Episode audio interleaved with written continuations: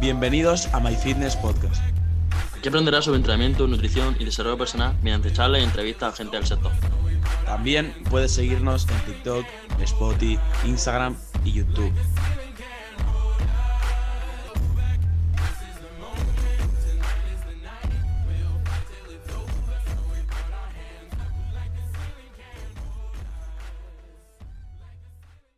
Bienvenidos a My Fitness Podcast, bienvenidos a un nuevo episodio, el primer episodio del 2022. Eh, ya cerramos el último episodio de 2021 con una entrevista, iniciamos eh, pues un nuevo episodio en este 2022 con otra entrevista, en este caso con Marc Alzaga, que ahora le daremos paso para que se presente. Así que bueno, para aquellas personas que no lo conozcan, vamos a darle, a darle caña no solo a la entrevista y a este primer episodio, sino en general el 2022, que se viene un buen año. Eh, pues sí, al final 2021 eh, lo acabamos con un, con un bagaje ¿no? bastante, con una tendencia bastante alcista, ya que mejoramos mucho desde lo que es verano. Eh, lo comentamos ahora hace nada Alberto y yo, lo hemos comentado, que desde verano, septiembre más o menos, empezamos a hacer distintos cambios, distintas modificaciones, mejoras a nivel tanto de contenido como que se nos vea mejor, que nos escucha mejor, eh, que se nos escuche mejor, que al final son cositas que tenemos que seguir mejorando, obviamente, tenemos mucho margen, pero bueno, poco a poco ahí estamos. Así que nada, dicho esto, eh, vamos a empezar ahora sí con la entrevista. Así que, Marc, preséntate para aquellas personas que no te conozcan y de antemano darte las gracias por aceptar la propuesta. Bueno, antes de todo, decir que eh, el trabajo que estáis realizando es brutal. O sea, es impresionante ver a chicos con vuestra edad tener esta iniciativa y ganas de triunfar en este mundo porque al final eh, hay muchísima gente que lo intenta y muchísima gente que se queda, pero sobre todo es muy heavy, eh, gente de 18, 19 años con tantas ganas, ya no solo de, de, progresar a nivel de redes sociales, sino que ser mejor también como entrenador, en el caso de Alberto, y como tú también, que también te estás formando con tus cosas. Y nada, bueno, yo soy eh, atleta de powerlifting y también soy entrenador y actualmente eh, compito en WRPF y hago muchas competiciones, básicamente. Me gusta mucho competir. ¿Y tío, ¿cómo, ¿cómo, empezaste tú? Eh, ¿Cómo empezaste en el Power? ¿Desde cuándo más o menos empezaste en el Power y el por qué?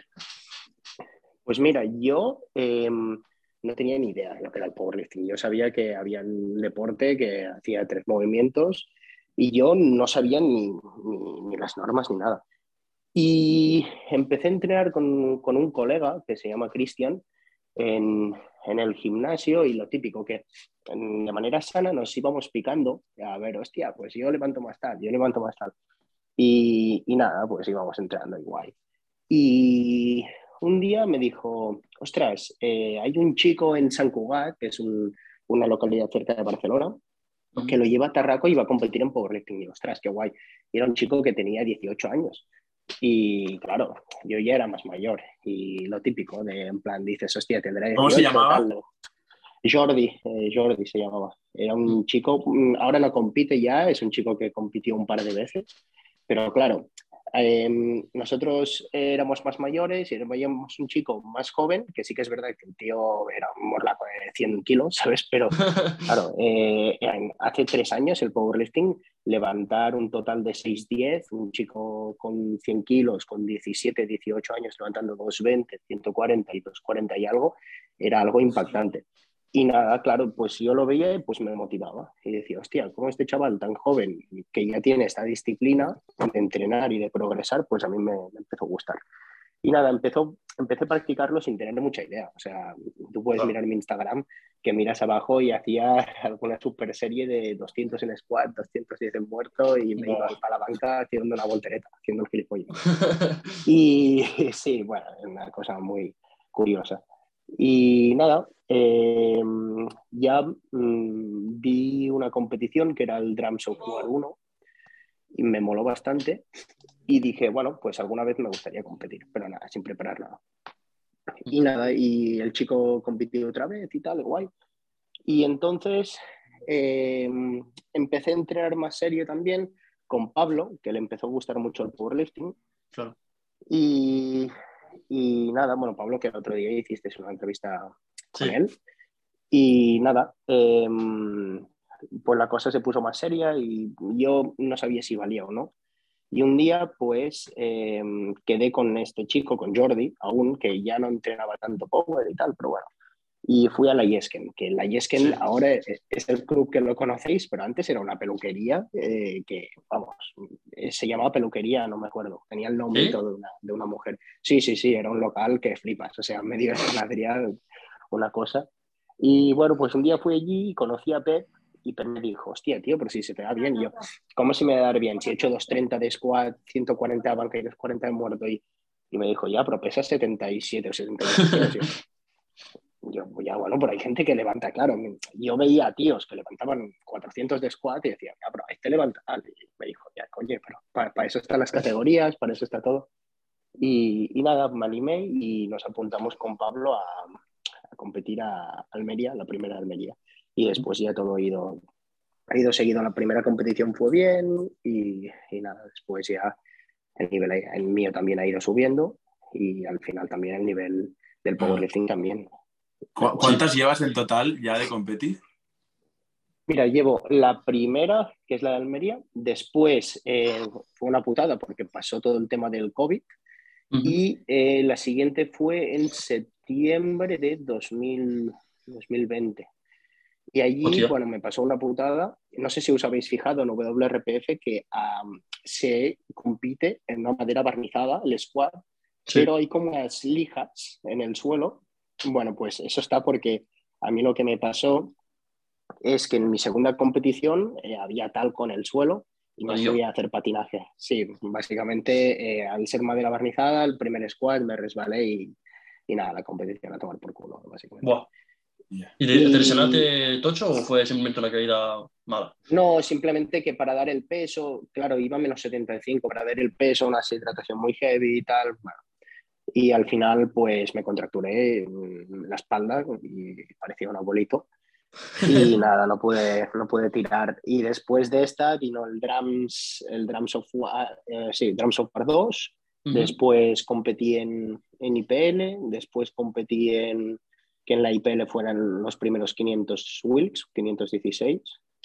Después competí en, en, en Mare Nostrum, que en Mare Nostrum me pasó aquello que para abarcar mucho. Bueno, que creo que Nico ya lo sabe, que quería hacer algo, algo, muy top y bajé más de la cuenta del peso y al final pues lo controlaba ni 280 en squat, que es algo muy serio.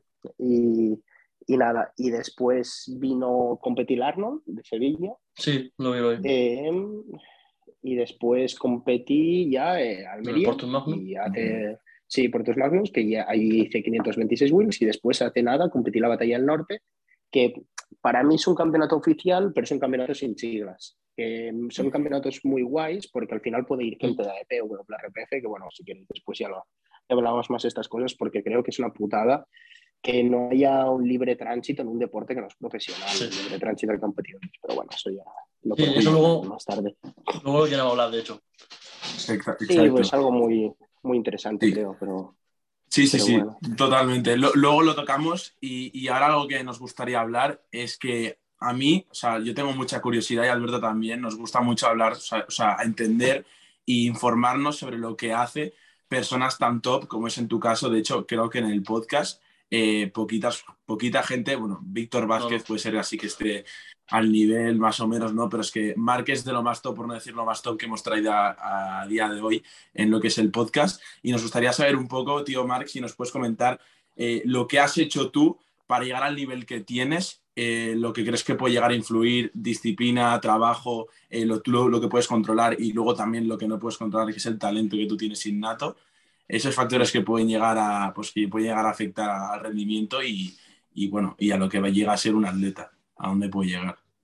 Bueno, lo primero es que a veces eh, tenemos que diferenciar entre un atleta con talento y un buen atleta, porque al final es como, es como todo. A veces hay gente que quizás no tiene este talento y a base de esfuerzo, a base, a base de dejarse la piel, llega muy lejos. Y después hay gente que tiene este talento que lo pierde y después si se juntan las dos cosas es una locura. Eh, y nada, yo al final eh, lo, que, lo que hago es, a mí en mi caso me gusta mucho la, especificidad a nivel de entreno, eh, me gusta mucho tirar pesado. A partir de aquí sigo una plan y que la gente siempre piensa, hostia, siempre vas a competir, siempre estás en picking. No, no es así. Eh, básicamente, yo estoy, y a mí me gusta probar cosas. Eh, a mí antes me llevaba Luis y Pablo de entrenador, me ha llevado también César Agüero, eh, pero a mí me gusta probar cosas. en base a también la adherencia que yo, yo, yo quiero y en base también a la especificidad de competición. Al final, por ejemplo, en el powerlifting se tira a, a una repetición. Em, por lo tanto, em, en BRAPS, por ejemplo, en squat, no me va a venir mm, para nada bien eh, tirar a 5 o 6 reps. O sea, es una tontería. Al final te haces daño y, no, sirve, no sirve de nada. Y sobre todo, a medida que vas subiendo la carga que levantas, la carga axial que levantas en la espalda es mucho más heavy y al final te puedes hacer más daño. Al final es una carga que te está aplastando contra ti cuando haces un squat por ejemplo. Le voy a contar el squad, después el muerte, después la banca, si queréis, más o menos. Por ejemplo, el squad lo que, lo que enfoco es siempre en, en, un pico de volumen, en el cual yo también hago accesorios, lo único es que no lo cuelgo no lo más bonito. Claro, básicamente hacer un, un, tío haciendo una prensa, un tío haciendo una leg extension, un tío haciendo una variante, eh, no, es tan, no es tan bonito como ver a un tío tirando 300 y pico. O sea, al final yo juego siempre lo que, lo que me va a mí eh, pero sí que es verdad que meto muy poco volumen más específico, sobre todo en squat, por ejemplo, y es lo que se cuelga. Pero evidentemente también hago mis accesorios, también hago mis variantes. En el caso de squat, eh, mi, variante, por ejemplo, es squat raw y yo compito en, en vendas, que es classic. Y mi variante es squat raw, en el cual también me va de puta madre porque intento no perder mi squat raw. Yo de squat raw, por ejemplo, tengo 280 y al final pues lo que he conseguido es mantener todo. Y fue la batalla del norte sin tocar squad y tiene los 280 igual pero bueno básicamente eh, es eso eh, mucha especificidad me gusta. Y en banca más de lo mismo en banca también hago mis variantes. Por ejemplo en banca tenía el problema de levantar culo tuve que meter mucho Larsen incluso eh, triples paradas para mantener la tensión porque como hago hundimiento la perdía y, en peso muerto sí que es verdad que es donde menos eh, variantes hago.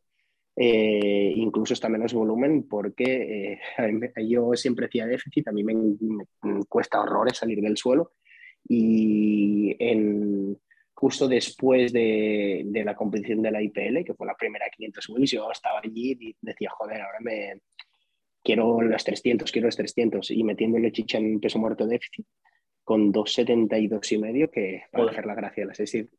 Claro, la, gracia era las 600 libras, podía haber metido a 70. Y nada, con, en las rodillas me, me, hizo una rotura del gemelo de 4 centímetros y medio, que seguí entrenando en fin de Spark, iba con muletas. Pero, pero claro, al final mi variante principal que siempre metía, pues ya, ya la, la, dejé en paz porque me hice daño y dije, ya, ya está. Pero sobre todo la especificidad a nivel de entreno. Y después, tema variantes, yo lo que creo es que para ser un atleta completo se tienen que intentar controlar todas las variantes. Al final, em, no, no, vivimos de eso y hay muchas cosas que no podemos controlar. O sea, nuestra, por ejemplo, hay unos estudios, después eh, hay trabajo, hay mil cosas. Por ejemplo, sin ir más lejos, eh, yo valoro mucho lo que hace el Auti. Eh, mm. Es un chico, hostias, que va a entrenar y tal, y el otro día colgaba un vídeo currando de, y después se iba a entrenar, y se, pasaba, se pasó el fin de currando y de su padre y tal. Y, hostia puta, pues estas variantes quizás no las puedes controlar, pero son variantes que tienen que estar. O sea, tú tienes que estudiar, tú tienes que hacer tus cosas y a partir de aquí, pues organizarte de la mejor manera y ya está.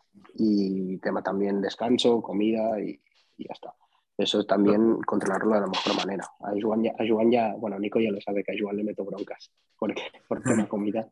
Que, bueno, otra, ya, después ya lo hablaremos, que a Joan le, va a caer una bronca hoy también. quiere, quiere, pasarse a EP menos 66, el tío. Lleva justo para entrar en 67 y medio. Sí, sí. No, no, no, ¿cómo va a ir menos 66? Vale, vale, vale, me, ha asustado muchísimo.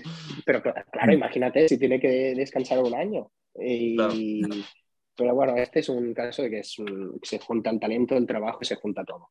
Sí, yo me recuerdo mucho a ti, ¿eh? Bueno, a nivel de palanca somos los dos muy bajitos, tenemos pierna y tal, pero, pero bueno, la cosa es que yo a los 18 años no sabía lo que era powerlifting, no había levantado un press de banca en mi vida y igual ya, ya me lleva mucha ventaja. Es por eso que ves que, hostia, que la gente sube muy fuerte y eso siempre se lo digo a Nico, que a veces decía, hostia, la banca y tal, y, le hacían bromas. Pero yo le digo, hostia, yo a los 18 años no había tocado un press de banca, no sabía lo que era. Y todo este trabajo que llevas de antes. Y joder, eh, vais muy fuertes ahora. Oye, que ahora ah. los 18 el que menos tiene son 140, 150 de squat, que yo solo tenía los 22 o 23 cuando empecé a hacer squat y que, hostia, pues mira lo que levanto y pensaba que, que va, que va. Ahora vais mucho más avanzados. Dentro de unos años se normalizarán. Bueno, hace años, por ejemplo, pasaba con los 250 de muerto. Eh, era, oh, qué locura, qué locura. Y ahora están todo el mundo con 300 y dices, me cago en todo, ¿sabes? En plan, y hace siete años con los 200 de muerto, levantabas 200 de muerto y todo el mundo se metía las manos en la cabeza y decía, vaya puta locura, tío, 200 de muerto. Y ahora todo el mundo los levanta.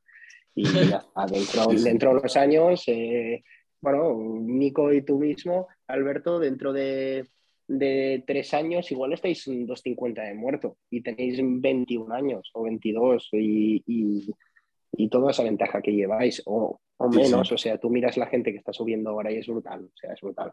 Bueno, después también tienes al Tony y Jordi Smurf, que estos ya son... Sí, son una locura. ¿eh? No, pero aparte que ahora mismo... Bueno, eh, Jordi Smurf tiró otra 50 en... ¿Dónde fue? ¿En el FIRA? ¿Fue? Sí. sí, no, los ha tirado los 350 en, entrenando, sí. Y en competición creo que tiene 330 y algo, pero bueno, 330.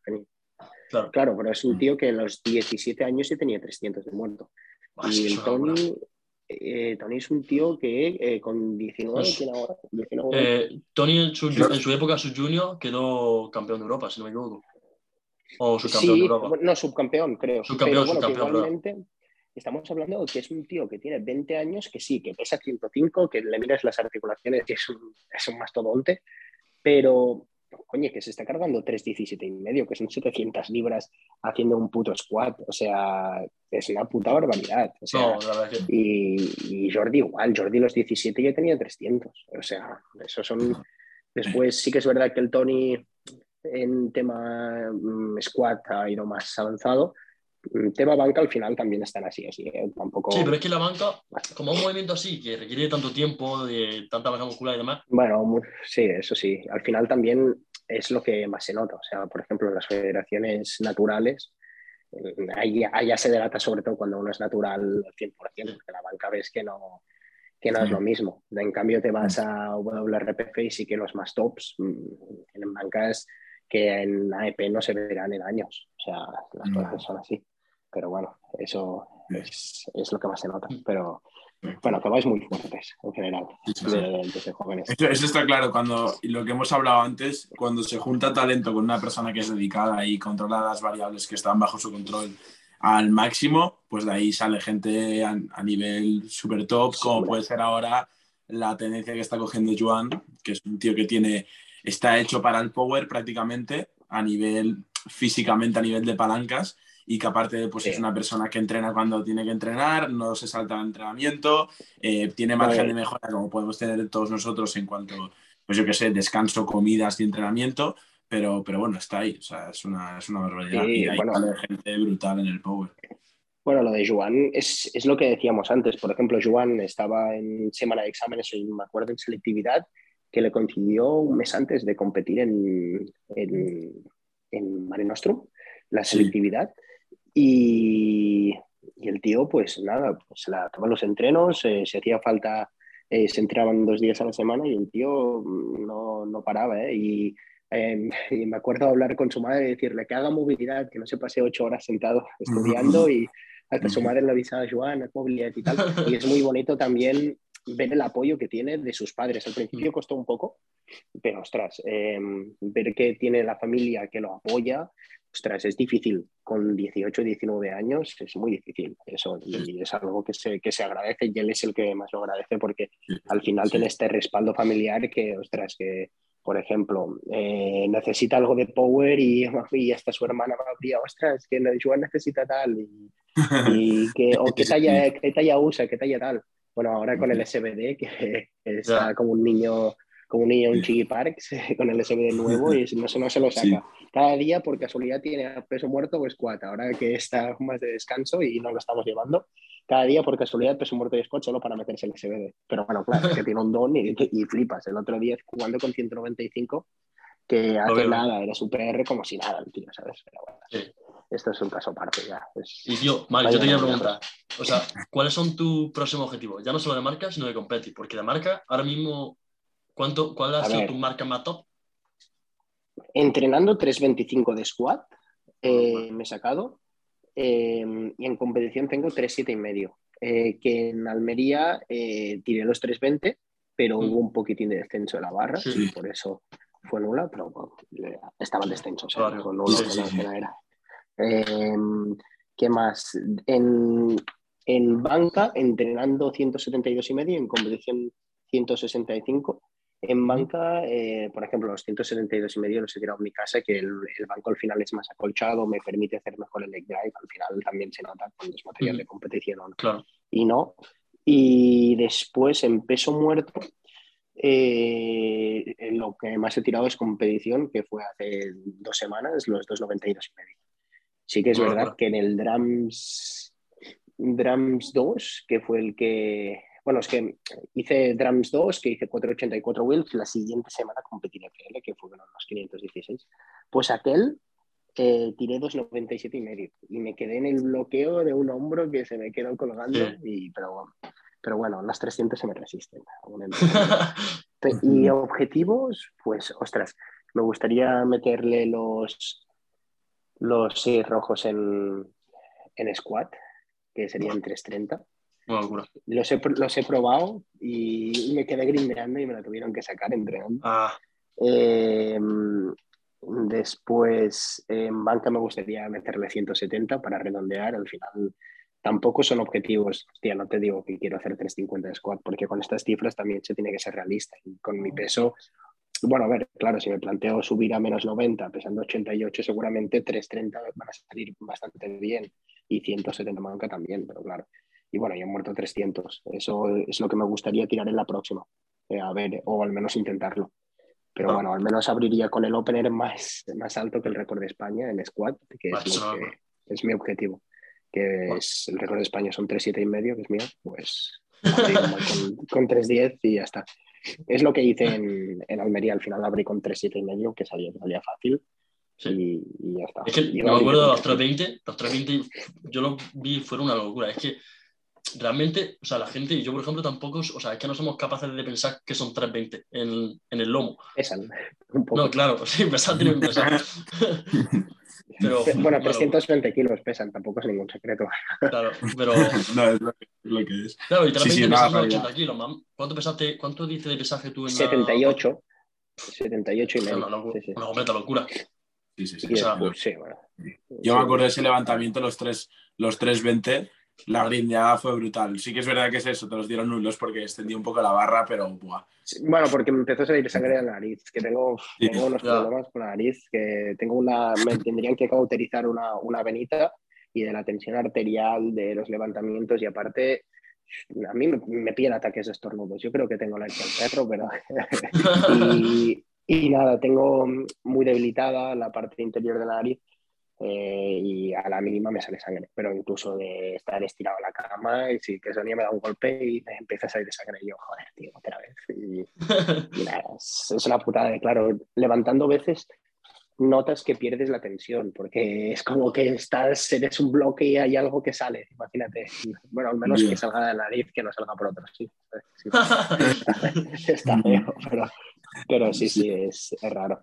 Pero bueno, objetivos serían estos, al final 330, 170 y 300. Y algo, y algo que, hemos, que hemos tocado al principio, que hemos dicho que íbamos a hablar más al final, eh, tema, tema federación, o sea, tema AEP, eh, WRPF.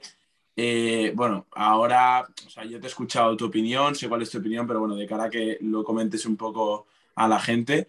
¿Qué, pros, contras ves de cada una? Eh, ¿qué, es algo que mejorarías tanto si es de una o de otra? Comenta eso porque puede ser interesante. A ver, em, al final em, las dos son buenas federaciones. Lo bueno de, de EP es que puedes acceder a tema IPF a nivel eh, mundiales y europeos. En WRPF también. Sí que es verdad que a nivel de, de mundiales y europeos, quizás no tiene tanta reputación. Eh, pero bueno, eh, sí que es verdad que el espectáculo está allí, ¿eh? está en WRPF, en la división Pro, que es donde van Juris Belkins y, y compañía, que son bestias. Em, a partir de aquí, creo que, por ejemplo, hay, hay varios pros y varios contras. Por ejemplo, a nivel de show, aquí en España, eh, WRPF sinceramente se come a EP. AEP eh, es muy aburrido, o sea, es muy aburrido, parece un entierro. Las cosas como son. Eh, después, a nivel de, mm, de seriedad, ahora mismo WRPF sí que es verdad que empezó siendo muy flexible y ahora mismo incluso creo que en muchos aspectos es más, más estricta que, que AEP. Eh, sobre todo, por ejemplo, a squats que en AEP te dan buenos, en WRPF te los dan nulos, o pesos muertos, te, por ejemplo, el squat de Joey, sin ir más lejos. yo lo vi válido. yo lo vi válido, pero... o sea, yo, el de, visión de AEP, eso es válido, por lo menos de AEP. Sí, sí, sí, sí, claro. Y sin ir más lejos, el peso muerto yo tampoco le vi mucho ramping, pero bueno, mm, le dieron tres rojas. O sea, quiere decir que algo vieron, ¿vale? Por lo tanto, son muy estrictos. Eh, por lo tanto, el argumento que había antes, al principio, de, ostras, eh, en WRPF te regalan todo, mm, ahora mismo es totalmente mentira. Así que es verdad que al, inicio había ciertos desajustes. Supongo que también la federación tiene que crecer, favorecer un poco más al show. Ahora mismo, para nada. Eh, después, cosa buena que tiene WRPF es que le da igual el tránsito de competidores, o sea, le da igual si tú vas a un sitio u otro, y cosa mala que tiene AEP es eso, que creo que em, eso de no poder ir a una federación a otra, creo que eso no se debería hacer. Sobre todo, imagínate, ahora mismo Juan quiere ir a AEP y se tiene que pasar un año parado. Un chaval que es junior, eh, ahora mismo, el primer año, eh, que tiene un potencial brutal. Eh, estamos hablando de que seguramente Juan no compite de manera oficial, no estamos hablando de un regional, porque regional al final para EP no cuenta, o sea, solo sirve para hacer marcas, tú puedes hacer el récord del mundo, nadie te lo cuenta allí. Eh, no competirá seguramente hasta el absoluto de España de 2023. O sea, dentro de un año y pico.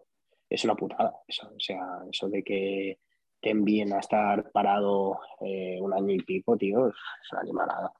Y después también una cosa que no me gusta de EP es igual que, por ejemplo, en la federación donde compite Adri o WNBF, sí que podemos asegurar eh, que son naturales, porque pasan, todos pasan controles, incluso pasan el punturismo. estamos hablando.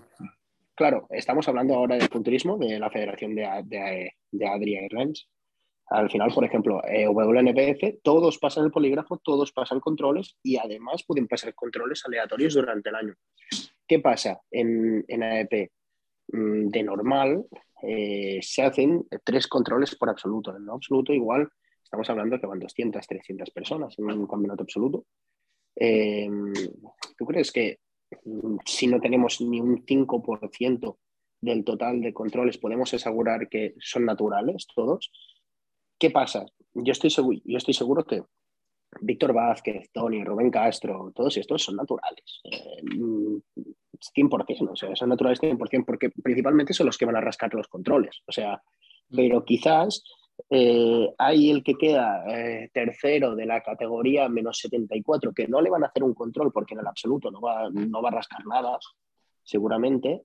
Igual está sacando un podio al que queda cuarto de menos 74, no absoluto de España, igual este sí que toma.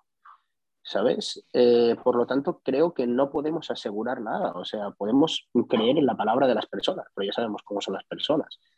Por lo tanto, es lo único que, que me falla de, la EP y creo que se podrían proponer muchas soluciones, pero el problema es que, el powerlifting no es un deporte profesional tú pídele a una persona mm, que seguramente eh, se pasa el día estudiando, que después va trabajando, eh, que tampoco al final la gente va sobrada en el powerlifting porque no se cobra de eso, pídele una afiliación de 400 euros para asegurarle que se le va a hacer un control a ella y a todos.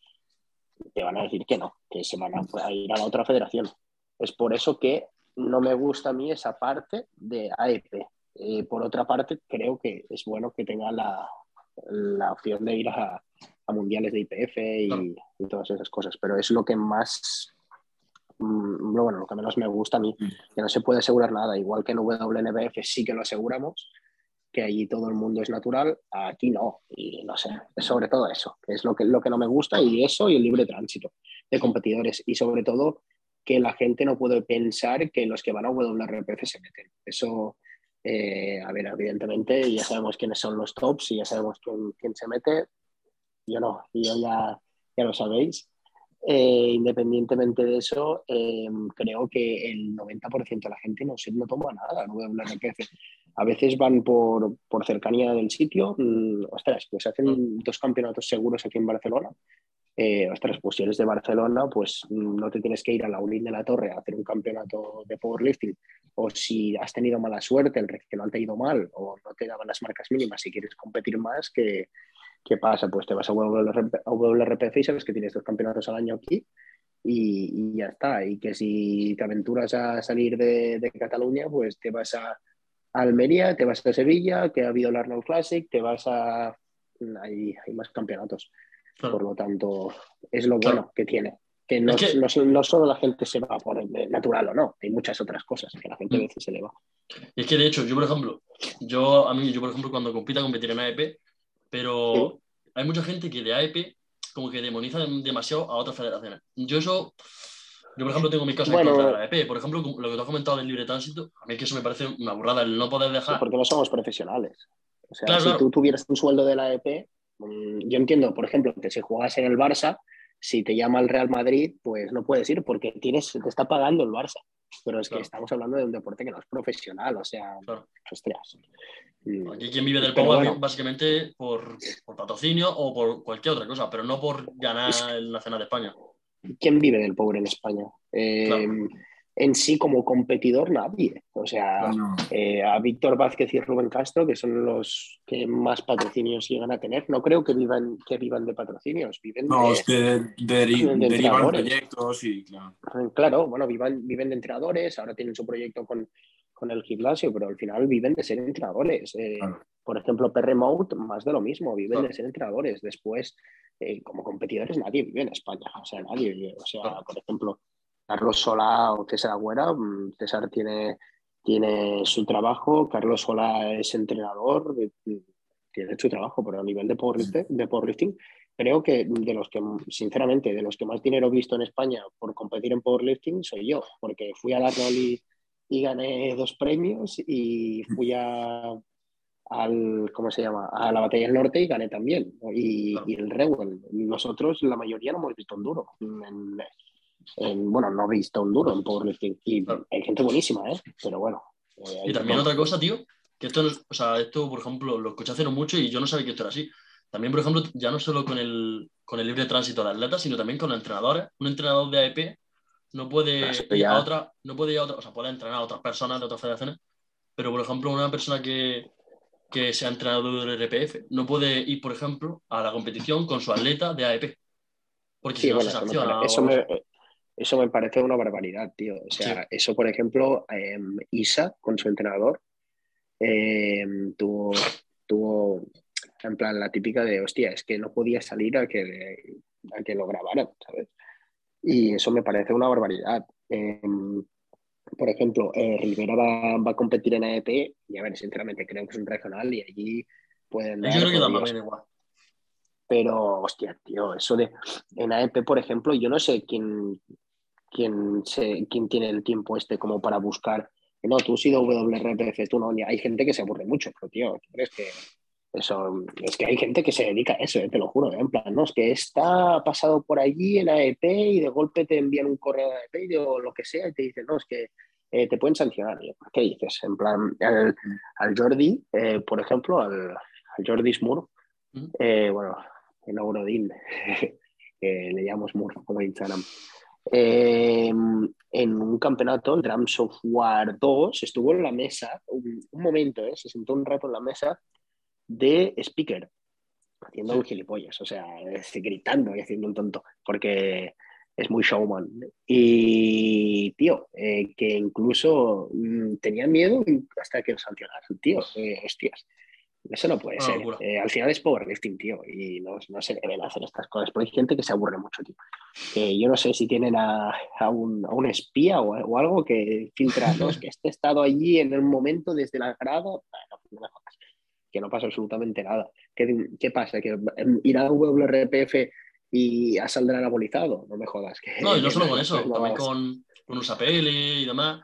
O sea, yo de hecho pensaba que esto era con WRPF, pero ahora también con USAPL, vamos, que pasa lo mismo, no solo con eso. Y yo lo veo. Bueno, es una de las cosas que más tiene que mejorar, por lo menos desde mi punto de vista EP, que tiene que mejorar el libre tránsito. Sí, eso. Sí, el libre tránsito y si quieren asegurar las cosas, una, o creer en la, en la palabra de las personas al 100%, o, o eh, hacer un control a todo Dios, y ya está. Y, claro. y, ya está, porque tampoco es justo que eh, los tres primeros tengan control o los cuatro primeros tengan control y los otros no, ¿sabes? O sea, yo qué sé, igual el último es el que más ha metido y pobrecillo no vale para eso y, y va metido hasta el culo, ¿sabes? O sea, no, no sabes. Claro, que es el problema. El problema también de, bueno, de que aparte de que eso cuesta dinero, eh, no sé, yo es que realmente no pienso en unas, no creo que puedan hacer controles ahora mismo porque como tú dices, el power, el power no es un deporte profesional y bueno, no sé yo tampoco. A ver, es que nadie pagaría la afiliación suficiente como para que le hicieran controles claro. a todo el mundo. O sea, las cosas claro, son así. Al final eh, estamos hablando de bastante dinero. O sea, no estamos hablando de eh, que un control cuesta 10, cuesta 10 euros. O sea, un control de verdad en el cual te garantiza cosas que sí, que muchos controles se pueden saltar y todo lo que quieras. Pero bueno, que menos ya es algo, ¿sabes? Y cuesta dinero, las cosas como son. Y y, y, pagando la afiliación que se paga, pues seguramente pues no hay suficiente. De hecho, el WRPF se propuso, e incluso hay gente que quiere hacer la división testada, pero por ejemplo, eh, Pep, eh, él no quiere hacer una división testada si no tiene la garantía de confirmar que de verdad es testada y que todos son naturales, porque dice, hombre, es que si hago una división testada y después eh, hay gente que se mete y también se las, se las ingenia para pasar los controles, hostia, pues ya tienes puedes ir sin nada, ¿sabes? O sea, las cosas como son. Pero, pero bueno, si no se pueden hacer bien las cosas, no pasará. Bueno, al Pep le podríais hacer una entrevista también, que es un hombre que tiene mucho que hablar. Es ¿Sí? un, un, sabio. Sí, sí. sí. Ya, ya, se lo diré si queréis. Ya, sería guay una entrevista con Pep. Es, es un tío que se puede hablar de muchas cosas. Y esas cosas seguramente las tiene, las tiene más seguras que yo, porque yo hablo de, de cabeza y tal, pero vamos, él seguro que, que las sabe mucho mejor, porque al final es, es el presidente de la, de la federación de WRPF y, bueno, y aparte del presidente de la federación también es presidente del IESCAN, que es el que presenta más, más gente en, en competición. Pero bueno, es, sí. hay gente interesante. Nos lo apuntamos. Nos lo apuntamos. Y, y, ya para, para ir terminando, eh, tú, Marc, ¿cómo ves el panorama del powerlifting español? Quiero, creo que a Víctor, cuando le entrevistamos en su día, también le hicimos esta pregunta, o sí. no sé sí, si ahora sí. creo que fue Víctor. Eh, tú, Marc, a, a, grosso modo, ¿cómo dirías que ves el power? O sea, ya va a ser la evolución, comparándolo respecto a años con tu experiencia que tienes, ¿cómo, cómo lo viste, como por así decirlo, evolucionar desde que tú empezaste hasta cómo está a día de hoy? Un poco cuenta, cuenta de ello. A nivel mundial, eh, sinceramente, aún lo veo jodido. Eh, mm. Pero también sé decir una cosa, que es como lo que hemos dicho antes, el power ha evolucionado muchísimo y en España también.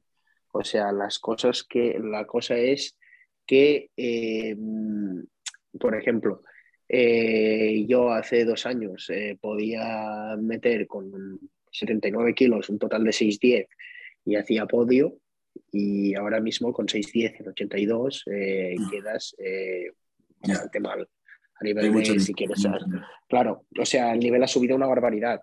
Eh, por lo tanto poco a poco se están haciendo las cosas muy bien aquí en España. Eh, también está llegando mucha cultura a nivel de entrenamiento. Sobre todo eso la gente se forma mucho más. Hay muchos eh, entrenadores muy buenos eh, y claro, al final pues el nivel sube. Eh, después también la gente se lo está tomando más como un deporte. Antes eh, era voy al gimnasio, eh, tiro máximas y me voy para casa. Ahora la gente se prepara las cosas. Eh, y evidentemente el nivel va a subir. yo creo que en unos años España ya estará más en el foco a nivel mundial de, de powerlifting. hay gente muy fuerte, es lo que te digo, por ejemplo, a nivel de IPF, Eh, Víctor, si lo hubiera salido el campeonato bien, eh, ya hubiera quedado seguramente tercero en una categoría Open de menos 105, este, este campeonato que hizo de, Europa. después, por ejemplo, Tony es un tío muy fuerte, con mucha proyección. Estamos hablando de un tío que tiene 19, 20 años, tiene, creo. Pero bueno, que da igual, que está levantando una barbaridad. Es un tío con mucha proyección. Eh, a nivel de, de WRPF, em, por ejemplo, también hay gente muy fuerte. Tiene, tenemos a. Bueno, a nivel de WRPF, a nivel de proyección es más chungo, porque así jóvenes estaba Farrus, que, es, un toro. Y después, así, eh, jóvenes tops de 20 mm, años, mm, poco más, pero hombre, es que, tío, también es que en IPF tienes al Beto, que es muy fuerte. O sea, dentro de unos años España estará en el punto de mira a nivel, a nivel internacional del Power claro, evidentemente no, no vas a estar nunca con Estados Unidos. Estados Unidos es otro mundo, ¿sabes? O sea, Estados Unidos, eh, cuando no te saca el Russell O'Gree, te saca el Taylor Atwood y, si no, el John Hack hasta, hasta hace tres años, John Hack estaba compitiendo en USAPL, o sea, tirando unos totales de, brutales, en teoría una federación testada, ¿sabes? O sea, sí, hay de todo, o sea, pero está subiendo muchísimo el nivel. Antes es lo que decíamos, eh, los 300 son los, los 250 hace dos años. Eh, y dentro de dos años, mm, los 300 serán los 350, que estará todo Dios con 350. Y Dios, me cago en la puta, tío. es que es una brutalidad. Y hmm. vosotros que sois jóvenes ahora mismo, vais a ver los chavales cuando empiezan, que ya no empezarán a los 18, empezarán a los 16. Eh, y vais a decir, hostia puta, qué fuerte está yo, yo que hacía a los 16 y, y es que es, así, tío, en plan, es, la gente sube muy, mucho más rápido, sube con muchas más ganas, sube con muchos más conocimientos. O sea, claro, es que, bueno, ¿tú qué edad tienes, Alberto? Yo 18, igual que Joan, igual que Tío, ¿tú sabes lo que yo hacía a los 18? No hacía una puta mierda. iba al gimnasio, mira, iba eh, los veranos en el gimnasio eh, lo típico, eh, con la oferta de verano y, y, y no una mierda. O sea, joder, que eso que tenéis ganado es que a veces, por ejemplo, no nadie se puede comparar con Joan porque este va, va avanzado de la hostia, pero ostras, eh, si os comparáis con gente que tiene 18 años que va al gimnasio, sois el puto Hulk, o sea, es una puta locura, sois unas bestias. Es que es cuestión de. o sea, dentro de marco años será brutal. No, sí, sí, al fin y al cabo. Claro, pero claro, si os comparáis con, por ejemplo, 18 años, eh, claro, primero Juan, sí, pesa menos, pero Juan tiene un don. Si te comparas con Tony, Tony, Tony estaba pesando 93 y sí, tiraba 300 de muerto. Bueno, no, 292 no tiro en la europeo. Eran menos 93, que era una bestia, pero claro, estamos hablando de que estos son prodigios. Eh, el nivel medio, joder, tío, si si es que no hacía nada, si empecé Power hace nada, realmente. ¿Tú cuántos años tienes, por ejemplo? Yo 26, tío, claro. pues, pues, lleva entonces, ¿cuántos, ¿cuántos años lleva entrenando? Entrenando, tío, pues desde los 21 o 22, así en el gimnasio, pero que es ¿eh? que... Yo pensaba que llevaba más tiempo, tío. ¿Qué más? No, llevo tanto. Yo, hacía flexiones en mi casa, tío. Yo, hacía flexiones abdominales en mi casa, hacía cosas raras, tío. Y después, cuando acabé el grado, ya pues me empezó a gustar más con todo lo que he contado antes del chico este que hacía power y tal. Pero yo no, no sabía ni lo que era el powerlifting, tío. Yo, eh, yo me acuerdo que en mi clase había uno que, un chaval que era de Mallorca, que hacía powerlifting, que yo pensaba, vaya tonto, tío. O sea, el tío este solo hace esos tres movimientos y, ya está. Y además levanta el peso y lo deja en el mismo sitio, tío, ¿sabes? O sea, ¿qué sentido tiene eso? Al menos un strongman se lo lleva, se lo lleva de paseo, ¿sabes? Pero que va, que va, yo no tenía ni puta idea. Por eso os digo que, y se lo digo a Nico, muchos, bueno, con Nico sí que se lo había dicho y tal, pero el nivel que, que vais a tener vosotros dentro de unos años será brutal. O sea, el nivel está subiendo muchísimo a ver, habrá gente que se va a quedar en el camino, habrá gente que no va a servir para eso, ¿sabes? O sea, no sé, pues, siempre hay otros deportes. Pero, pero que lo que está claro es que los límites naturales nos los ponemos muy bajos y estoy seguro que vosotros eh, a los 25, eh, si no tiráis 250 en peso muerto o en squat, es que algo mal habréis hecho, porque estamos No, hablando mal. de siete años de entrenamiento. Claro, es lo que digo, o sea, eh, siete años de entrenamiento, claro, os, la, Mucho os lo tiempo. haréis a repes. Mucho tiempo, tío. Ah, no verdad, lo- no tengo ni yo. Imagínate, estamos hablando. Claro, y ahora mismo los 25, tirar, imagínate, en categoría menos 93, eh, en AEP, eh, 250 de squat, no lo tiene todo Dios tampoco. No. Por eso es No. lo que digo, o sea, imagínate la ventaja que lleváis Sí, sí, sí. por delante de lo que Sí, ya sí. hay. Está Pues claro. bueno. Está claro que el nivel es brutal, pero que bueno, eh, poco a poco se va progresando y tanto yo como Alberto pues daremos lo, lo mejor, lo máximo y lo mejor de nosotros para que así sea. Ya lo estáis Entonces, haciendo, haciendo cosas así, la verdad. sí, pero bueno. poco, a poco, poco a poco. Pero bueno, poco a poco, amigo. Ahí, ahí, ahí. Eso es. Pues, Marc, si no tienes nada no más. sé. Di- Dime la frase de tempo. Tiempo de Tempo. Ahí. Acabar así, acabar así da, da- da gusto. Da Wills. No, es una- realmente es La una frase, se la, se la- se la inventó Alberto y es que, bueno, yo me identifico bastante en el sentido de que, bueno, soy joven, obviamente hay gente que con mi edad, pues llega a ser el caso con la gente que yo me rodeo a día de hoy, todos tienen más nivel que yo y que Alberto, pero que, bueno, tiempo al tiempo que se irá trabajando y, y ya veremos en unos años. O sea, ya... Bueno, pero, Pero bueno. una cosa, hace nada tenías 120 RM y el otro día sacaste 120 por 10. O sea, tan mal no vas. Sí, sí, sí. O sea, sí, Pues ya exacto. Se va, se va mejorando, por eso, por eso digo que tempo de tempo es una, Joder. una frase que. Exacto, Pues pues y tampoco tú tampoco tienes nada más a comentar, Alberto. Nada, Nada, Nada, perfecto. Bueno, pues, Pues- a Barcelona ya, ¿no? Exacto. Iré, bueno, de hecho, no lo he dicho todavía en ningún podcast, pero iré para la siguiente competi, voy 100%. Así que La siguiente es Drums. Sí, eso. Diré que ¿Quién compite? Lauti, creo.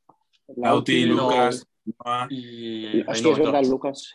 No, Joan no compite, tío. No, claro, Ah, claro, eh, Joan no. Joan va, va a mirar, es un mirón, tío, es un boyer. Sí, Está- yo Iré a mirar. también. Iré, iré a mirar yo también. Bueno, Todos cuidado, que igual después no te dejan entrar por AEP. Vigila. Ya, sí, sí. Estaré ahí, estaré con, con la mascarilla. Pues venga, guapo. Bueno, pues, pues finalizamos la entrevista. Eh, mil gracias, Marc, por, por aceptar la propuesta, como te he dicho antes. Y, y bueno, que ha quedado una entrevista muy guay, muy interesante. Y nada, eh, ya os digo, primera entrevista y primer episodio 2022. Este año le vamos a seguir dando igual o más, seguro, más y mejor caña que, que en el 2021. Así que estar muy atentos a lo que se viene y nos vemos en la próxima. Un saludo. Chao, chao.